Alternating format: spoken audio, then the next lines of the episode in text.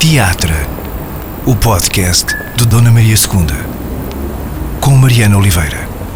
Sejam então bem-vindos à edição de abril do Teatra, o podcast mensal do Teatro Nacional Dona Maria II. É verdade, o podcast continua uh, mesmo em tempos de confinamento, com as devidas mudanças para estes estranhos tempos que todos atravessamos. Também aqui nos adaptamos às novas condições, aos novos constrangimentos uh, que a pandemia que agora vivemos nos obriga a contornar. O importante é que temos um convidado e que esse convidado é o Nuno Lopes, uh, o DJ e ator Nuno Lopes, ou o ator e DJ Nuno Lopes.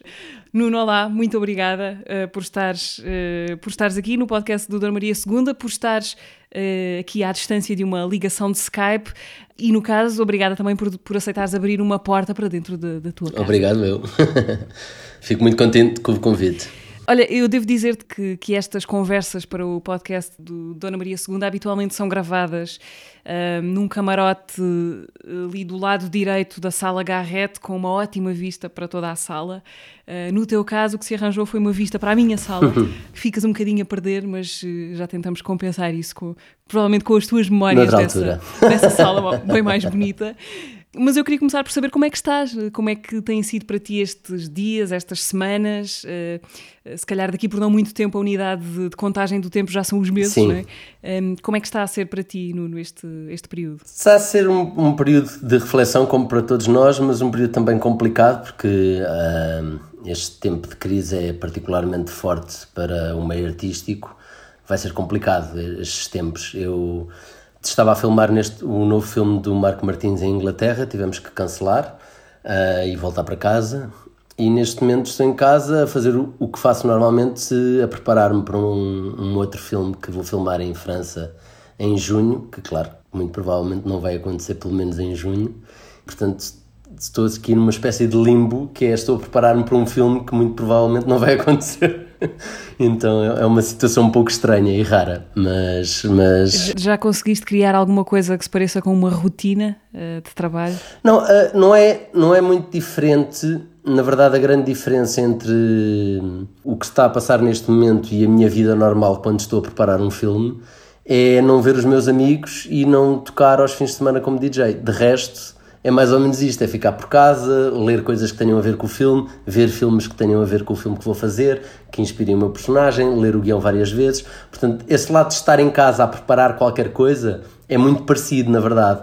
Agora faz-me falta depois os momentos em que eu esqueço o trabalho e que vou ter só com os amigos e, e ou que vou passar música, que é uma espécie de hobby libertino uh, deste, desta vida de trabalho. E também a parte em que há público, não é? Para, para assistir a tudo isso. Sim, sim, sim. Na, na verdade é, é, um, é uma. Esta coisa de ser DJ uh, vem compensar muito, muito o meu trabalho de ator, no sentido em que, como ator, estás sempre a representar a visão de outra pessoa, seja a visão do dramaturgo, seja a, vi a visão do encenador. E como DJ, eu obrigo-me a mim próprio a não preparar grande coisa e é um momento de profunda liberdade em que estou eu, a cabine e o público e tudo depende deles. E esse momento de pura liberdade e de pura, criatividade, sem qualquer tipo de responsabilidade, para além de pôr pessoas a dançar, é fundamental para manter a minha sanidade mental.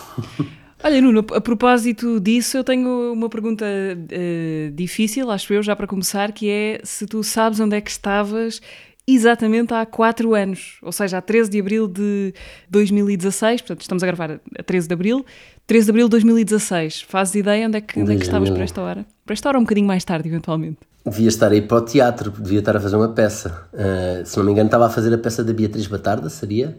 O Conquista do Polo Sul. Uh, eu não sei se seria uma peça, uh, mas pelo menos à noite tu estiveste na, no, no Dona Maria II, na festa de aniversário do teatro. Ah, sei muito bem. a pôr música, justamente. Exatamente, exatamente, sei muito bem. A festa dos, dos 170 anos do teatro, para ser mais preciso. Lembro-me muito bem, foi, foi, não me lembrava que era neste dia, confesso, mas lembro-me muito bem. Aliás, já toquei duas vezes no Teatro Nacional e, e é engraçado porque é muito diferente o público de, do Teatro Nacional do público que eu apanho normalmente nas discotecas. Para já não são tão jovens. o público que eu apanho nas discotecas muitas vezes é muito, muito juvenil mesmo. E de repente um, tem um outro olhar até sobre a música e então foi muito divertido uh, as duas vezes que toquei no Teatro Nacional fazer essa relação de, de que tipo de pessoas é que tens à frente e, e de repente elas reagiam a outros estímulos. E, há, e há havia muitas gerações na, naquela festa, havia desde pessoas com 18 anos a pessoas com 70. E isso foi muito engraçado. É um grande desafio como DJ agradares a pessoas de 17 anos e a pessoas com 70. Portanto, essa festa, estas memórias de, de, que estás aqui a falar, eh, foram na festa dos 160 anos do, do Dona Maria II, portanto, este ano, por maioria de razão, são 174, um número um bocadinho menos redondo, mas de qualquer maneira, uh, ficam aqui os nossos parabéns ao teatro neste, neste dia 13 de abril em que estamos a, a conversar. Imaginando que, que, estavas mesmo com a vista para a sala Garrett e não para a minha sala, uh, qual, é, qual é que é, quais, quais é que são as tuas memórias desse espaço? Quais é que são as tuas primeiras memórias do teatro, Dona Maria II? Eu fiz, uh, neste momento, eu fiz dois espetáculos apenas no Teatro de Dona Maria II. Um deles foi o Andrónicos, do Shakespeare, ensinado pelo Luís Miguel Sintra, com, a, com o Teatro da Cornucópia. E o outro foi On an Average Day, que em português era Num Dia Igual aos Outros, do John Covenbach. E que foi na sala estúdio, eh, uma encenação do Marco Martins, da qual eu tenho tenho diferentes memórias. A Cornucópia é uma, uma companhia com quem, foi com quem eu comecei a trabalhar no teatro. É, é uma espécie de, de família minha da representação. Seja, é com o Luís Miguel Sintra e com a Cristina Reis que eu aprendo uma ética profissional que até hoje me acompanha. E foi com eles que aprendi a representar e a, e a tirar um personagem de um texto. E fiz muitos espetáculos com a Cornucópia, devo ter feito uns 15 espetáculos com a Cornucópia. Isto para te contar que me lembro a, diferença que era de repente estar a trabalhar com o teatro na cornucópia noutro espaço. E o quão diferente isso era para todos nós. E isso aconteceu sempre que nós viajámos com a cornucópia e era uma sensação muito boa porque parecia uma espécie de férias em família. Sabes? É assim, tipo, estamos todos juntos, estamos a fazer a mesma peça que já fizemos ou que vamos voltar a fazer na cornucópia, mas todo o espaço à nossa volta é diferente, o que faz com que as relações mudem, as pessoas mudem e, e tornam o espetáculo especial.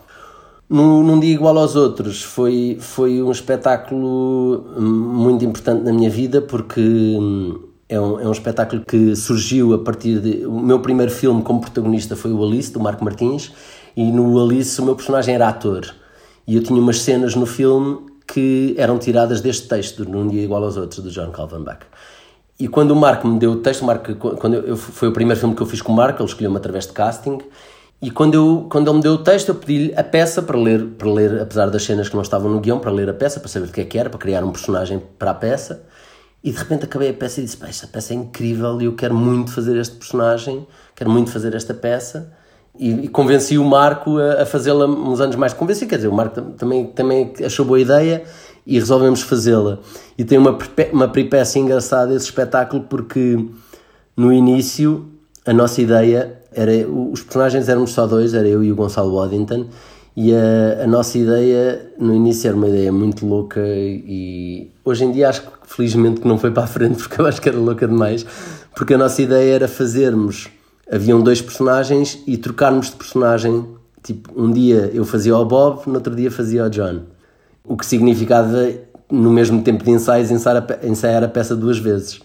Só que depois eu, entretanto, estava a fazer um espetáculo com a cronocópia ao mesmo tempo uh, no São Luís e parti um pé em cena, e o que fez com que eu tivesse de andar com moletas e gesso e não permitia. Um dos personagens poderia ter moletas e gesso, mas o outro era um bocadinho esquisito ter moletas e gesso, então acabámos por fazer só. cada um de nós só um personagem mas eu acho que na verdade foi benéfico para a peça, porque eu acho que ia ser, era um, era um, era um bonito desafio e teria sido outro espetáculo, mas eu acho que na verdade, olhando hoje para trás, acho que estávamos a ser um bocadinho ambiciosos demais. Agora deixaste-me claro com a curiosidade de saber como é que acabou esse espetáculo no São Luís em que tu partiste um pé em cena. Uh, o espetáculo tinha quase 3 horas, era um espetáculo da, da cronocópia, era a cidade, a cidade, tu, era baseado com, em textos do Aristófanes. E a, a dada altura eu fazia um, uma, um personagem que era uma espécie de brutamontes que, para ajudar um primo, se vestia de mulher e fingia que era mulher para ir falar com as mulheres da cidade. Coisa de Aristófanes. E, e o que aconteceu foi, à medida que os espetáculos foram avançando, eu usava uns saltos altos e os saltos, à medida que o espetáculo foi correndo, como é óbvio, os, os, os sapatos foram ficando cada vez mais largos E houve um dia que eu vou entrar em cena e caí do salto, do salto e, e olhei para o Dinarte e disse: Acho que parti um pé. Estava, nunca mais me esqueço. Estava com o Dinarte branco e ele ficou verde. e continuei a cena e depois saí, percebi que tinha partido o pé durante o intervalo do espetáculo mas não, não parámos de espetáculo, continuei a fazer com o pé partido. Uh, esse personagem, fiz, fiz, fiz, o personagem todo a cochear, e o personagem seguinte conseguimos arranjar uma, uma canadiana que estava para lá perdida no, no, no teatro e consegui fingir que o, que o, próprio personagem era, tinha um problema num pé. E foi assim que me safei, mas, mas não parámos o espetáculo. Eu tenho muitas histórias de teatro assim. Aliás, há uma, há uma bem pior que esta que foi na, na estreia do Rosencrantz e Guildenstern Estão Mortos, de Tom Stoppard, uma encenação do Marco Martins, em que os dois protagonistas eram mais uma vez eu e o Gonçalo Waddington. O espetáculo começava com todos os personagens em cena, assim para explicar um pouco por alto, o Rosencrantz e Guildenstern Estão Mortos é uma brincadeira do Tom Stoppard sobre os dois personagens mais pequeninos do Hamlet, uh, que são mortos pelo Hamlet durante o filme, durante o filme, durante a peça. E a, e a, ideia é ver o Hamlet a partir do ponto de vista desses dois personagens que basicamente estão sempre o tempo todo à espera, é uma espécie de à espera de Godot, e estão o tempo todo à espera que aconteça alguma coisa e não estão a perceber nada do que é que se está a passar com o Hamlet, nem com o rei, nem com nada. E é um espetáculo muito divertido e profundo e é um texto que eu, que eu gosto muito. E o espetáculo começava com todos os atores em cena e de repente saíam todos e o espetáculo começava e ficava só eu e o, e o Gonçalo e como se estivéssemos de repente desapareceu toda a gente e estamos sozinhos. E logo, no prim... Eh, deviam ter passado para aí 3 minutos depois do espetáculo começar, eles saíam todos de cena, nós ficámos 3 minutos sozinhos e havia um momento em que o Gonçalo Bonington dava um salto por uma das portas como se quisesse arrombar a porta. Isto estreia de espetáculo no Teatro uh, no São João, no Porto, no dia da estreia, 3 minutos depois de começar o espetáculo, o Gonçalo dá um salto, cai e eu ouço a dizer uma asneira. E eu pensei, hum, isto não faz parte do texto. Então o Gonçalo partiu o pé no dia da estreia, três minutos depois do espetáculo começar, o espetáculo devia ter umas duas horas e um quarto. e, e fizemos o espetáculo todo, não parámos, fizemos o espetáculo todo. O espetáculo era super físico, nós os dois éramos os protagonistas do espetáculo. E eu basicamente estive. Mas foi, foi um, é um momento muito interessante. Na, na, eu nunca, nunca recordo muitas vezes desse momento porque o teu cérebro entra em modo pânico. E o modo pânico dá-me, a mim, quando estou em cena, dá-me uma espécie de calma e, é como se tudo andasse muito mais lento. E eu lembro perfeitamente que foi quase como se me dividisse em dois. E havia uma parte de mim que estava a representar e a dizer o texto, e havia outra parte de mim que estava três páginas à frente do texto a pensar: ele agora vai ter que subir para ali e eu tenho que o ajudar, ou tenho que ir buscar uma cadeira para ele se sentar e dizer aquele discurso sentado. E estava a fazer as duas coisas ao mesmo tempo. Tanto que houve muita gente que, quando acabou o espetáculo da estreia, uh, achou que era assim. Achou que fazia parte do espetáculo e não, não sentiu que o espetáculo tivesse sido pior por causa disso. Mas foi muito estranho porque é um espetáculo que nós ensaiámos e nunca o fizemos porque no dia da estreia mudámos tudo e depois no dia a seguir o Gonçalo teve que vir de muletas e tivemos que mudar tudo outra vez. Portanto, foi um espetáculo que nós ensaiámos durante dois meses e que nunca chegámos a fazer. Um ator sofre, realmente. Sim. Deixa-me deixa perguntar-te se hum, aquela ética de trabalho de que falavas no início, que aprendeste com a cornucópia, uhum. tem a ver com o quê? Tem a ver com saber escolher, saber dizer não? Tem a ver com ética de trabalho no sentido de continuar a fazer uma peça com o pé partido. O que é que é essa ética de trabalho que tu aprendeste na cronocópia? Acho que tem, tem a ver, acima de tudo, com o respeito, com ouvir o outro, uh, com respeito pelo outro, com, uh, com isso que estás a dizer, de, de, de, criar, de saber dizer que não, uh, perceber o que é, qual é a importância do texto, perceber que estamos, acima de tudo, como atores, estamos a, a servir um bem maior e que não tem a ver com um desejo narcísico de exposição de personalidade. Uh, estamos ali para servir um autor ou um encenador e, sobretudo, uma ideia, e essa ideia deve vir à frente de tudo. E o, o, o ego do ator não deve interferir na, na, passagem dessa ideia do texto para o público. No fundo, somos, uh, somos mensageiros, não é? Somos aquele tipo que nas peças uh, o rei dá-lhe uma mensagem, ele entrega a mensagem a outro rei. Neste caso, o autor dá-nos uma mensagem, o encenador escreve-a e nós damos-la ao público. Mas não, não, não, o nosso objetivo é que essa, é que esse olhar do encenador e do, e do autor uh, passe para o público e não passar uma, um virtuosismo sobre a representação do ator. Há, há atores absolutamente maravilhosos que, uh, por exemplo, no cinema americano há muitos, que eu percebo que são atores absolutamente maravilhosos, mas eu estou constantemente a vê-los a serem virtuosos e, e há um lado narcísico nisso que às tantas me afasta do que é o personagem, do que é o tema, do que é tudo. Uh, são atores com um talento extraordinário, mas que na verdade são mau, maus atores. Se pensássemos numa comparação com a música, é quase um solista que não está a perceber a música em que está, em que está a tocar. Que está a tocar noutro tempo, que é um tempo que, que é para ele e que é extraordinário e pode ser absolutamente maravilhoso, mas não é o tempo que está escrito na, na pauta. Uh, Nuno, eu para esta conversa rodeei-me aqui de, de, alguns objetos, foram os possíveis, aqueles que tinha à mão aqui por casa, hum. na esperança de que eles nos venham a dar algumas pistas para esta conversa. Alguns deles uh, já aqui falámos. Eu vou-te mostrar e descrever para quem nos ouve. Portanto, são dois DVDs, um do filme Alice, o outro do Posto Avançado do Progresso, que tu fizeste do há Vieira, menos tempo sim. com o Hugo Vieira da Silva. Uhum. Tenho também um, um, livro, A Noite da Iguana, e outras histórias do, do Tennessee Williams. A parte que interessa é a Noite da Iguana. e tenho também, por fim, uma, uma folha de sala, não é bem folha de sala, é, é um caderninho, uma espécie de uma edição de um espetáculo uh, chamado, uh, do, do, Marco Martins, chamado Provisional Figures Great Yarmouth, uh, de que tu já falaste aqui também. Não falaste do espetáculo, porque tu, na verdade, não. Não participaste no espetáculo de teatro, acho eu, não participaste, depois não? Participei, participei. tive, Tive na construção, tive duas semanas em Great Yarmouth a ajudá-los a, a, a, puxar pelos atores, basicamente, e a ajudar o Marco a construir o espetáculo, sendo que é um espetáculo do Marco, como é óbvio. Mas os, o filme que eu estava a fazer agora em Inglaterra e que parámos a meio era justamente o filme sobre Great Yarmouth e sobre. E, e é o, o filme acaba por ser um resultado de, da nossa pesquisa para essa peça e da nossa pesquisa sobre Great Yarmouth e sobre a imigração, sobre o Brexit, sobre esse, todos esses temas. A peça esteve em Portugal, foi em julho de 2018, se não me engano, pelo menos. Sim. Eh, como é que começa este projeto e agora, sobretudo, em que ponto é que o deixaram lá? Portanto, estavam a rodar o filme, vieste de Inglaterra para cá por causa da situação que, entretanto, se precipitou?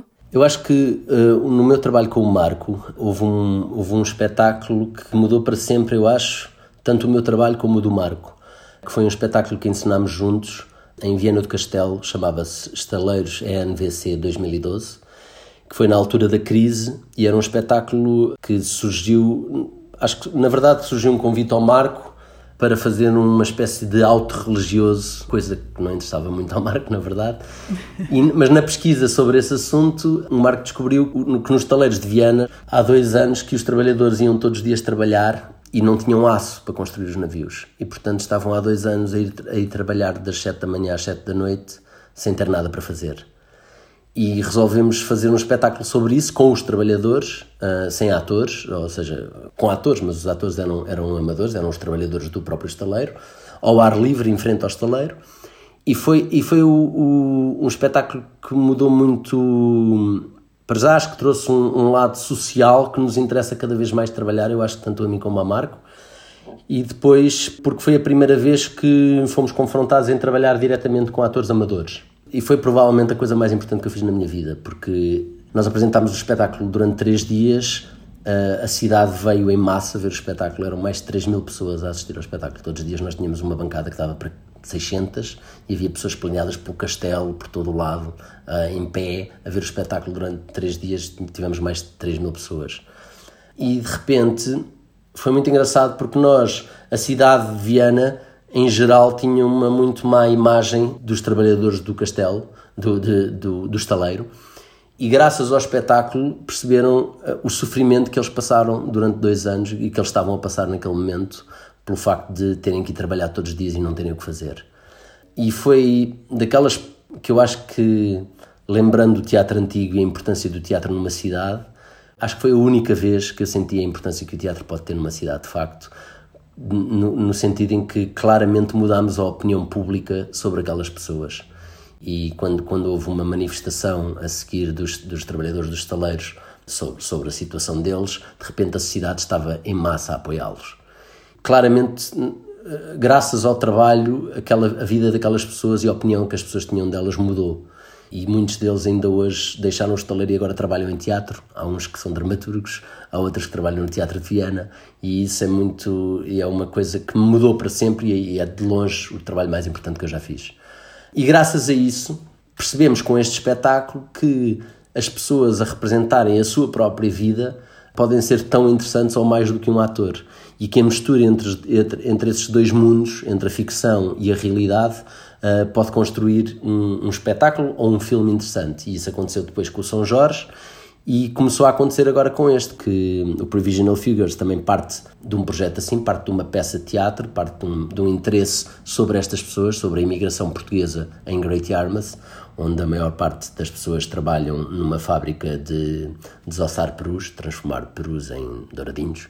E, e, que tem a ver também com uma imigração muito específica que sim. aconteceu ali nos anos muito específicos da sim, crise, sim. em que muitas pessoas foram como que seduzidas a ir para o Algarve inglês, que não era nada disso, não é? Afinal. Exato, exato. Era uma cidade, é uma cidade balnear que durante muitos anos foi uma espécie de Algarve. Depois, quando, quando as companhias começaram a abrir as companhias low cost, os ingleses passaram a vir para o nosso Algarve e é uma cidade abandonada que agora é habitada por esses trabalhadores que fugiram aqui da crise e que estão a trabalhar lá em condições muito duras.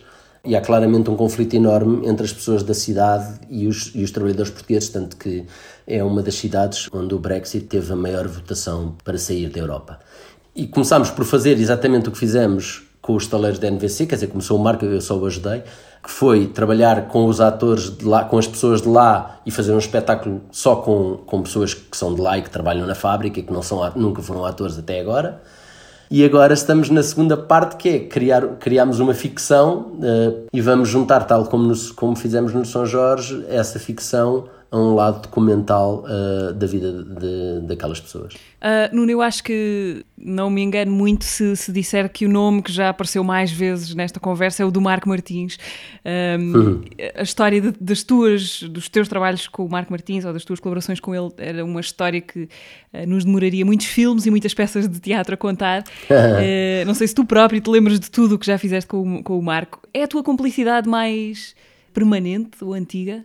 É mais antiga, não, mais antiga é com o Luís Miguel Sintra, mas esta coisa de ser, de ser ator é, acima de tudo, brincar com pessoas que nós gostamos. Sempre que as pessoas me dizem, ah, mas, mas não imagino que seja a tua profissão, eu costumo dizer, com certeza, quando eras miúdo, já brincaste aos cowboys, aos índios, aos doutores e aos doentes, ou, ou ao rei, às princesas, de certeza que brincaste isso. É isso um bocadinho mais profundo. mas é basicamente, mas a base é isso. É uma brincadeira em conjunto com pessoas de quem se gosta. E pronto, com um objetivo superior a isso, com um objetivo de, de com uma visão sobre o mundo e com um estudo, como é óbvio, do ser humano e, e de quem é que nós somos. O teatro tem, tem esse lado de ser uma forma de, de é um sítio onde se mostra a vida, não é? É um sítio onde é, é onde se mostra a verdade, a verdade da vida e a, e a verdade social, é? é? uma espécie de a Stella Adler acho que dizia que o teatro é uma espécie de raio-x deste tempo em que vivemos, e, e, eu concordo. Mas na verdade há uma coisa que é muito importante que é essa cumplicidade e essa brincadeira de crianças. Uma das coisas que eu mais odeio é quando as pessoas dizem: Ah, tu és ator, deves saber mentir muito bem. Há muito esta, esta ideia de que os atores uh, sabem mentir. E eu normalmente respondo com uma ideia que é a seguinte: eu estou em palco a fazer o Romeu e Julieta, estou uh, no palco da Dona Maria II a fingir que sou uh, o príncipe de Verona, a fingir que estamos em Verona, a fingir que aquelas palavras são minhas, a fingir que aquela emoção que o personagem está a sentir naquele momento é, é uma emoção que eu estou a sentir naquele momento. Tudo isto é verdade, eu estou a fingir isso. Mas as pessoas que estão no público estão a fingir que acreditam. E portanto, estamos exatamente os dois a jogar o mesmo jogo. Não há ninguém no público que acredite que eu sou o príncipe de Verona. Não há ninguém do público que acredite que está em Verona, nem que aquelas palavras e a maneira como, como eu as digo são a maneira como eu falo no dia a dia. É uma, o teatro é uma espécie de jogo do qual todos sabemos as regras. E não é um fingimento, é, um, é uma maneira de falar sobre a verdade. É o contrário de fingimento. Um, um ator, quando se emociona em cena, emociona-se verdadeiramente, não está a fingir que se emocionou e portanto é o, exatamente o oposto da mentira. e, e, é, e é, tão, é tão oposto da mentira que mesmo que eu esteja a chorar em cena por uma mãe que não é minha, o que eu estou, eu estou a dizer ao público, mais do que tudo, atenção, estamos num teatro, como é óbvio, portanto, esta mãe não existe, e eu agora vou chorar uma mãe que vocês sabem que não existe, com lágrimas que são verdadeiras. E portanto, este jogo, este jogo de que não é um jogo de mentira, é um jogo acima de tudo.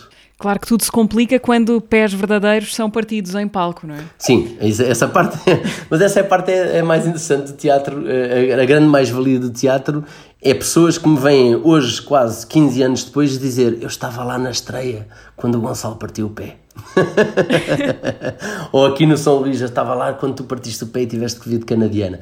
Percebes? E há, há muito, há muito esse, esses acidentes também fazem com que aquele dia seja especial uma das coisas que eu acho mais bonita, mas esta, esta ideia de que é, um, que é uma das coisas, é uma grande mais-valia do teatro sobre o cinema, que há uma deslocação, há, há uma deslocação ao sítio e há uma espécie de, de regras do jogo que todos sabemos. E basicamente o público escolhe sair de casa, viajar até ao teatro, sentar-se e dizer: Ok, vim para ser enganado, engana-me bem. Eu já não me lembro qual era a tua pergunta, mas fugi para isto.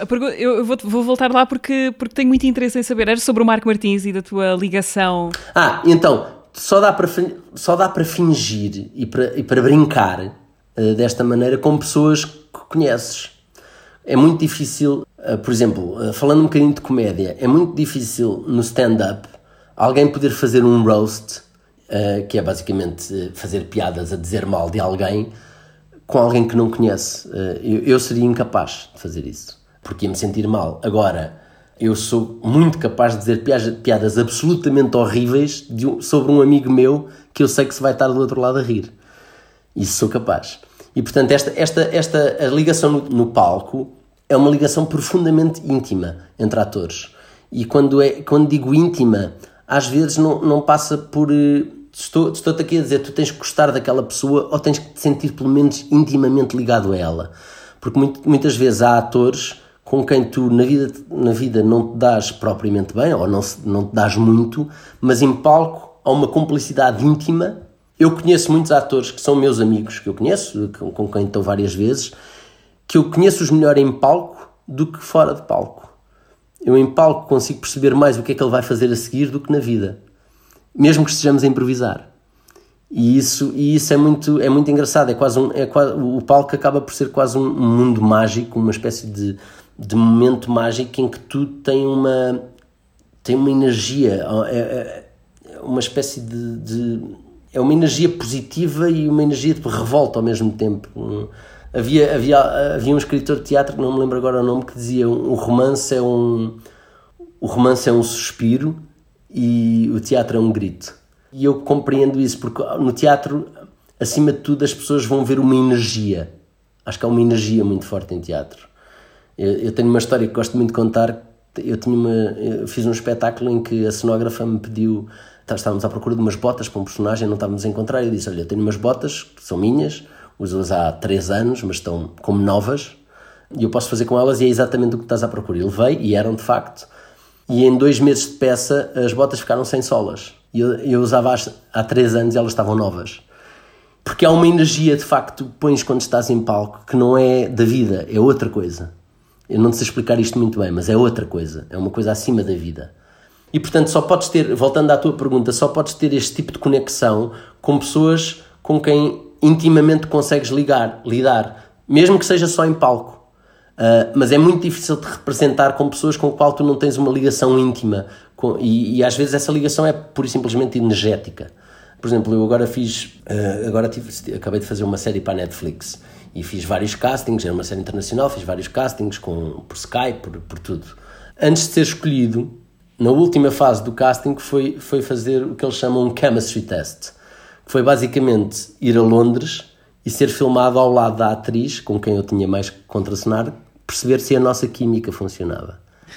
Porque muitas vezes podes ter um ator absolutamente maravilhoso e uma atriz absolutamente maravilhosos e de repente a química não funciona. E quando não funciona, não há nada a fazer. Deixa-me só perguntar-te qual é essa série? Chama-se White Lines, ainda não sei quando é que vai sair. E essa química é muito importante, seja no palco, seja com o realizador ou encenador. E aí é uma química artística, se quiseres, que é uma coisa que eu, que eu descobri com o Luís Miguel Sintra, que tinha claramente, eu percebia claramente o tipo de coisas que ele gostava e de certa maneira havia uma. Havia e há, um, há quase uma relação de mestre-discípulo, porque de certa maneira foi com ele que eu aprendi tudo o que seja relacionado com representação para teatro. Com o Marco, uh, de repente, houve outro género de química que foi, de repente, no Alice, quando começámos, eu fui escolhido, como disse, por casting e começámos a trabalhar juntos. Foi, foi aí que conheceste o Marco? Qual é que foi o momento zero, a primeira vez que vocês se conheceram? Uh, foi eu entrar na sala de casting para fazer um casting para o Alice. Okay. Esse foi o momento zero. E, e de repente eu disse-lhe, li, li o Alice. O momento em que eu percebi que nós podíamos ter algum tipo de conexão foi passado 5 minutos de nos vermos que eu disse, olha, li as cenas que tu me enviaste, ele nem sequer me tinha enviado o guião, li as cenas que tu me enviaste e houve qualquer coisa que me fez lembrar do Paris, Texas, do Wim, Wender, do Wim Wenders. E o Mark disse, uh, bom, não só é é um, filme que eu gosto muito, como é uma das referências para este filme. E pronto, eu percebi, eu percebi aí que, que havia pelo menos um, um gostávamos ambos do mesmo filme, que é, é sempre um bom princípio. Mas, mas o que aconteceu com o Marco foi outro, é outro tipo de química, que foi de repente, eu gostava exatamente dos mesmos filmes que ele, nós tínhamos o mesmo tipo de referências. Eu lembro que nos primeiros anos eu ia ao cinema e ligava ao Marco a dizer: Olha, vai ver este filme porque eu gostei e portanto tu vais gostar. Ele ia ao cinema e ligava-me a dizer: Olha, vai ver aquele filme porque eu gostei e portanto tu vais gostar. E portanto houve uma, uma espécie de conexão artística que nos levou a juntar-nos também com a, Beatriz Batarda e a formar o Arena Ensemble, que é o grupo de teatro do qual eu faço parte, apesar de não ser encenador como é a Beatriz e como é o Marco, uh, mas uh, só fui na, na, nos taleiros, mas em, em, du, em duo com o Marco. Mas é um. Foi uma relação artística, acima de tudo, e uma conexão artística de, dos mesmos gostos e do mesmo, do mesmo interesse, e tem sido muito engraçado ao longo dos anos, à medida que vamos ficando velhos e que vamos mudando de opinião, perceberem em, até que ponto é que nós crescemos mundos e até que ponto é que nós nos separamos em algumas coisas e o quanto esse, essa separação muitas vezes traz mais valias para os trabalhos que agora fazemos juntos. Nuno, deixa-me mudar radicalmente de assunto ou nem tanto, uh, já vamos perceber isso. Tu ainda fazes boxe, ou ainda jogas boxe, acho que se pode dizer assim, e crossfit? Sim. Uh, ou essas rotinas desportivas já ficaram só para o Jorge, do São Jorge, o filme? que fizeste com o Marco Martins? Não, boxe, boxe ficou só para o São Jorge. Foi para um momento muito específico e não, não voltei a fazer boxe, apesar de, de, de adorar, sobretudo, a, a, a, cumplicidade que há na família do boxe, a maneira, o respeito que há entre, entre, entre lutadores e entre praticantes de boxe é, é uma coisa muito comovente mas nunca, nunca voltei ao boxe. O crossfit depende muito do personagem que estou a fazer no momento. às vezes tenho que voltar. Eu sei que às vezes nós temos uma obsessão uh, quase injustificada em certos momentos com o lado da transformação física do ator, uh, como se isso fosse a parte mais difícil ou mais admirável do trabalho, e às vezes não é, há outras coisas mais importantes. Mas ainda assim não deixa de ser uma, uma grande coisa, não é? Isso de transformar o corpo e depois viver com ele em função do, uhum. do personagem como é que tu vives com isso e depois como é que te livras disso? Como é que fazes o luto de alguém que andaste a perseguir e a construir fisicamente, às vezes durante anos, uh, ou meses pelo menos, uhum. uh, e depois libertar-te dessa coisa física é importante para deixares uh, ir os personagens? É, uh, o lado físico é muito importante, não só para entrar no personagem, como para sair. O que não quer dizer, dizes bem, que muitas vezes uh, um ator é muito valorizado pela, pela mudança física. E há personagens que são muito mais complexos pelo facto de. de há outros tipos de coragem. eu, eu, há, um, há, um, há, um, filme que eu adoro, por exemplo, que foi um dos filmes que eu vi para preparar o, o, o Jorge, que é um filme chamado The Fighter. E aquela é a história de dois irmãos que uh, um é feito pelo Mark Wahlberg e o outro é feito pelo Christian Bale. O Christian Bale faz um personagem que é o treinador e que é um tipo magro, cocainado, uh, cocainado não, agarrado ao crack e tudo mais, e portanto é uma personagem de construção. E o Mark Wahlberg, que, que é um tipo que domina completamente o irmão. E o Mark Wahlberg faz um tipo que é um boxer que é completamente dominado pela família. E o Christian Bell ganha um Oscar porque emagreceu 40 quilos e tem uma careca e, e não tem dentes e tem, tem, há uma transformação física muito evidente no filme e, e ele faz muito bem, uh, muito, muito bem. O Mark Wahlberg, que não foi sequer nomeado, faz uma coisa que eu acho que é de uma coragem enorme no filme, que é desaparecer, sendo que é o protagonista do filme.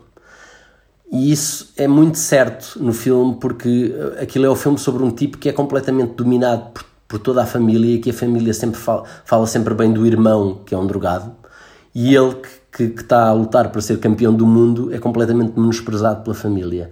E, para, e, dizer, e um ator ter a coragem de dizer eu sou o protagonista do filme, eh, mas o meu personagem não pode aparecer e tem que ser, tem que ser o personagem menos carismático do filme é de uma coragem uh, quase maior do que emagrecer 40 quilos e, e, e, e, do que tirar o cabelo e não sei o quê. E às vezes os atores são muito injustiçados nisso. Há um olhar muito forte para uma mudança física. Que é a primeira coisa que vemos, não é? É o que salta mais à vista. Exato, e é tipo, ah, eu, eu imaginava este ator assim, ele agora está assim. Mas muitas vezes a mudança psicológica e, a, e, a, e o trabalho psicológico que se faz num personagem é muito mais complicado e é muito mais complexo, embora não se veja Uh, não se veja claro, tão claramente como emagrecer 40 quilos, uh, mas é muito mais complexo do que essa mudança física. Dito isto, é muito difícil sair de um personagem para o qual se trabalhou muito, quer fisicamente, mas fisicamente é mais fácil. Fisicamente, imagina, se eu estou magro 40 quilos, começo a comer e ao fim do mês tenho o meu peso. E agora, psicologicamente, é que a grande dificuldade para mim é psicológica. É como é que se sai daquele espaço mental e, e, sobretudo em cinema, porque apesar de tudo, é uma das, uma das grandes diferenças entre teatro e cinema é que em teatro eu sei que aquele personagem existe naquele palco, àquela hora da noite. Às nove da noite existe aquele personagem naquele palco. Eu, quando fiz a Noite da Iguana, só começava a entrar no personagem uma hora e meia antes uh, de começar o espetáculo. Até lá, pensava na minha vida, não sei o quê, quando chegava aquela hora e meia, começava-me a focar no personagem e eu sabia que aquele personagem existia ali e quando acabava a peça ia para casa, tirava a roupa. Não precisaste de, de, treinar para alcoólico para fazer a noite da iguana? Não, treinas, mas tens ensaios para isso. Mesmo os ensaios são num sítio específico, ou seja, há um espaço onde tu, onde, para onde tu te movimentas e aquele personagem existe naquele espaço. No cinema, a grande qualidade de um ator de cinema, na minha opinião, é a sua adaptabilidade. Porque tu, no cinema tu tens um guião Muitas vezes tu chegas ao set e é a tua casa e vais filmar com a tua mulher, supostamente que tu tens há 30 anos, e de repente, e fazer uma cena de amor com a tua mulher, e de repente a tua casa não é o que tu imaginaste e a tua mulher não é o que tu imaginaste, e tu tens dois minutos para te adaptar ao que é afinal a tua casa e ao que é afinal a tua mulher e ao que é afinal esta nova realidade que trouxeram. E portanto, por, por causa dessa adaptabilidade que tens que ter constantemente, eu não consigo trabalhar em cinema sem estar praticamente imerso quase sempre no personagem uh, durante o tempo que estou a trabalhar, o tempo todo. Ou seja, eu não consigo acabar um filme. Agora, isso cada vez está mais leve, mas eu, não, por norma, não consigo acabar, acabar de filmar um filme dramático, o São Jorge, por exemplo, e chegar a casa e ver uma comédia. É impossível fazer isso. Eu, eu, se estou a filmar o São Jorge, chego a casa e vejo um filme que tenha a ver com um drama social. E, portanto, é muito mais difícil depois uh, sair disto. E o que eu, o que eu normalmente faço é, uh, que é uma coisa que, que pode parecer que eu, eu, prometo que não sou louco, mas que pode parecer loucura, e se calhar é. o que eu faço normalmente é no último dia de rodagem, imagino que nesse dia eu venho para casa e o personagem uh, foi à vida dele. Despedes-te dele? Sim, muitas vezes, por exemplo, agora tenho pensado muito nisso, agora eu, eu, eu moro na, aqui na, na, Baixa Lisboeta e agora, nesta altura de confinamento, uh, sair à rua e não ver ninguém fez-me pensar muito uh, onde é que anda o Mário, o personagem do Alice. Porque o Mário vivia de filmar pessoas e de procurar pessoas no meio da rua. E agora tenho pensado muito dele: o que é que ele andará a fazer? Em que situação é que ele estará neste momento? Ainda está com a mulher? Não está? e, e dou comigo a pensar nos personagens como se eles existissem mesmo, porque é uma espécie de. É uma maneira. Ao passo que no teatro eu sei o dia em que o personagem morre, uh, no, o cinema é para sempre. E portanto, quando tu fazes um, um filme, ele está lá, ele, ele, fica para sempre. Eu hei de morrer e os filmes vão ficar cá. Portanto, os personagens, eu gosto que os personagens de cinema não morram. Na minha cabeça, eles continuam a vida deles e que e são mais reais, se quiseres. Prometo não sou louco. Deve ser uma experiência incrivelmente cinematográfica passear pela Baixa de Lisboa nesta altura. Sim, é. É.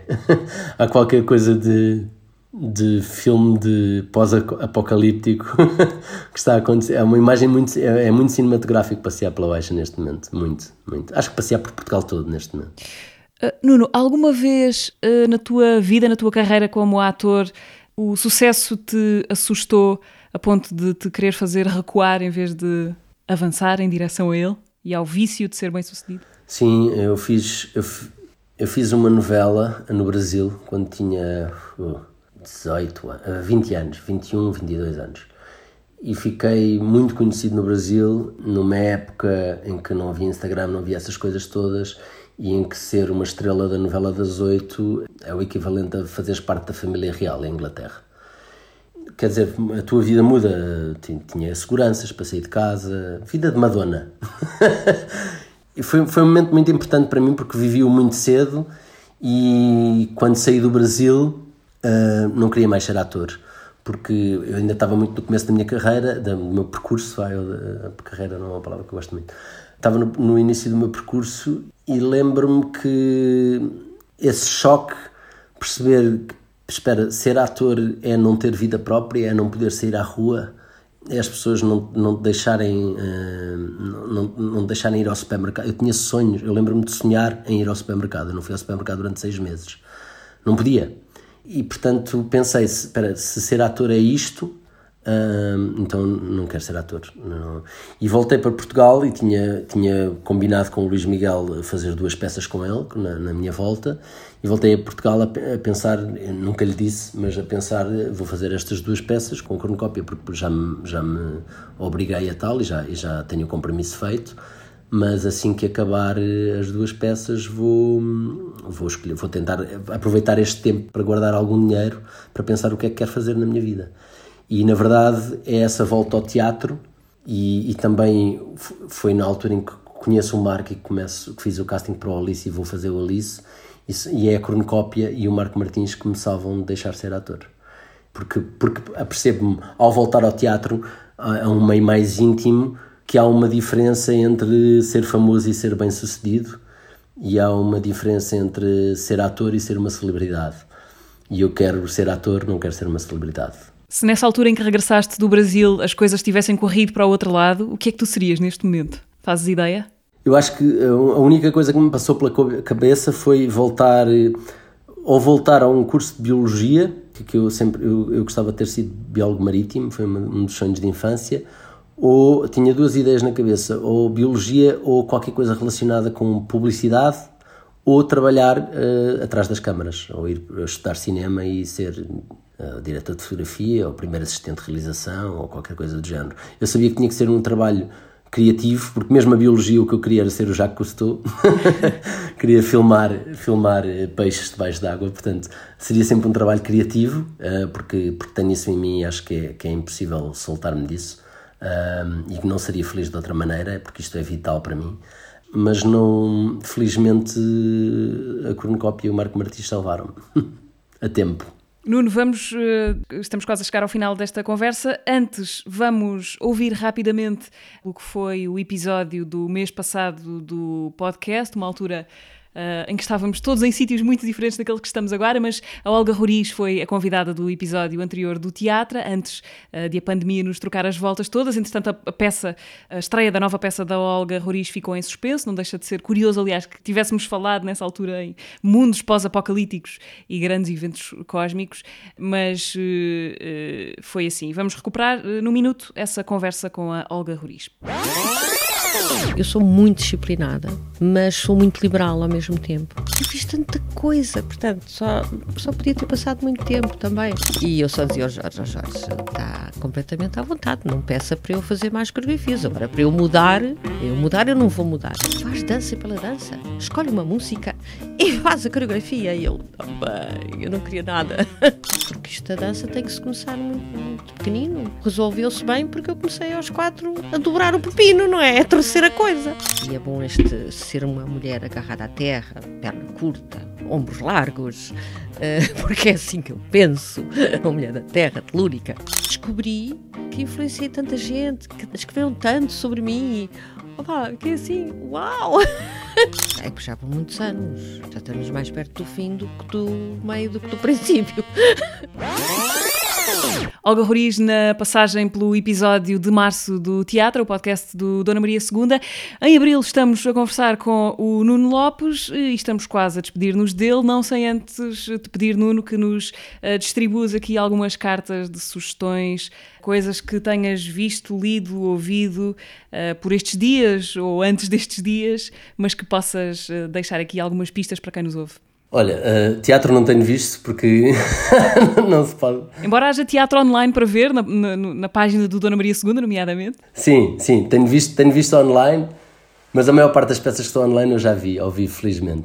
Mas, portanto, não posso aconselhar muito. muito. Uh, tive, estive a pensar em filmes para aconselhar e eu gosto muito de cinema e, portanto, é, é sempre muito difícil fazer uma espécie de best-of.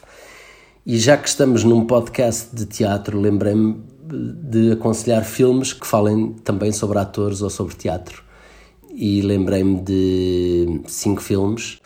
Um, são eles o Cinecdoc New York, do Charlie Kaufman, que é um filme sobre um encenador que está um, que resolve encenar a sua própria vida e, e, e corre mal. É um filme absurdo e estranho. Uh, o Balas sobre a Broadway do Woody Allen, uh, que é uma comédia muito engraçada passada em 1928 sobre um, um, escritor que é obrigado, um escritor da Broadway que é obrigado a escolher para o elenco a namorada de um gangster. o Opening Night do John Cassavetes, um, que é um filme extraordinário sobre uma atriz que, que sofre depois de, de um fã morrer para a ver. As Luzes da, Ribart, da Ribalta do Charlie Chaplin, eh, é um filme de 52 sobre uma, uma bailarina que se tenta suicidar e é salva por um comediante, um palhaço, uh, interpretado pelo próprio Charlie Chaplin. E o All That Jazz, que é um musical, eu odeio em geral musicais, não sou, não sou propriamente um, um grande fã de musicais. Este é um dos poucos que eu adoro. É um filme do Bob Fosse, é um filme dos anos 70. Eu sou um grande fã do cinema americano dos anos 70 porque era justamente sobre pessoas, sobre personagens. Quase todos os filmes dos anos 70 Taxi Driver, uh, Midnight Cowboy, são quase todos filmes que, cujo interesse não é tanto a narrativa e a ação, é sobre pessoas. E, e aliás, aconselho qualquer ator uh, a, a, ver filmes americanos dos anos 70 porque a, a, criação de personagens é muito interessante porque é a base de quase todos os filmes dessa época. E o Walter Chess do Bob Fosse é um filme autobiográfico sobre a, a própria vida do coreógrafo e encenador Bob Fosse. Ok, cinco sugestões para a vossa quarentena cinematográfica. Nuno, uma última coisa muito rápida para terminar. É uma espécie de, de desafio, vá, se quiseres ver assim. Imagina que agora te era feito um, ultimato uh, e tu tinhas de abdicar da tua personalidade, tinhas de deixar de ser Nuno Lopes e à tua escolha tinhas a personalidade de qualquer uma das personagens que já interpretaste na, na tua vida e depois passarias a assumir eh, a personalidade dessa, dessa gente de ficção. Quem é que tu escolhias ser? Quem é que eu escolhia ser? Havia, uh, houve um personagem que eu fiz numa peça do Schiller, uh, encenada pelo Luís Miguel Sintra, que se chamava Dom Carlos, em que eu fazia um personagem que se chamava Rodrigo e que é um dos personagens mais bonitos que eu já fiz porque e tinha uma bondade e um, e um heroísmo e um e era um personagem muito altruísta e que gostava de olhar o mundo pelo olhar dos outros e que é uma coisa que eu vou tentando fazer uh, e raramente consigo, a sério, mas que tento com muita, uh, com muita vontade. E, e é, é, um, é um personagem muito despreconceituoso e era, provavelmente era o que eu escolheria. Ok, ficamos então com o Rodrigo uh, em vez de Nuno Lopes. Nuno, muito obrigada por teres estado aqui esta hora à conversa Obrigado, para o podcast do Dona Maria II. Uh, espero que, quer dizer, esperamos todos, não é? Que as coisas regressem tão breve quanto possível à normalidade e que encontremos aqui uma nova forma de, de reerguer tudo o que ficou pendurado. Queria só mandar um abraço para todos os meus colegas que estão uh, neste momento desempregados ou que estão numa, numa situação difícil. Uh, espero que as coisas melhorem em breve e que todos nos voltemos a juntar. Muito obrigada, Nuno. Nuno Lopes, no podcast do Teatro Nacional Dona Maria II. Esta foi a edição de abril. Os outros episódios do teatro estão todos disponíveis para recuperarem nesta altura no Spotify, YouTube e SoundCloud e também no Apple Podcasts. Eu sou a Mariana Oliveira. Vamos voltar a encontrar-nos, se tudo correr bem, no próximo mês. Não sabemos bem em que circunstâncias, mas uh, havemos de lá chegar. Uh, até lá tem também, como lembrávamos há bocadinho, as propostas online do Teatro Nacional Dona Maria II. Até lá!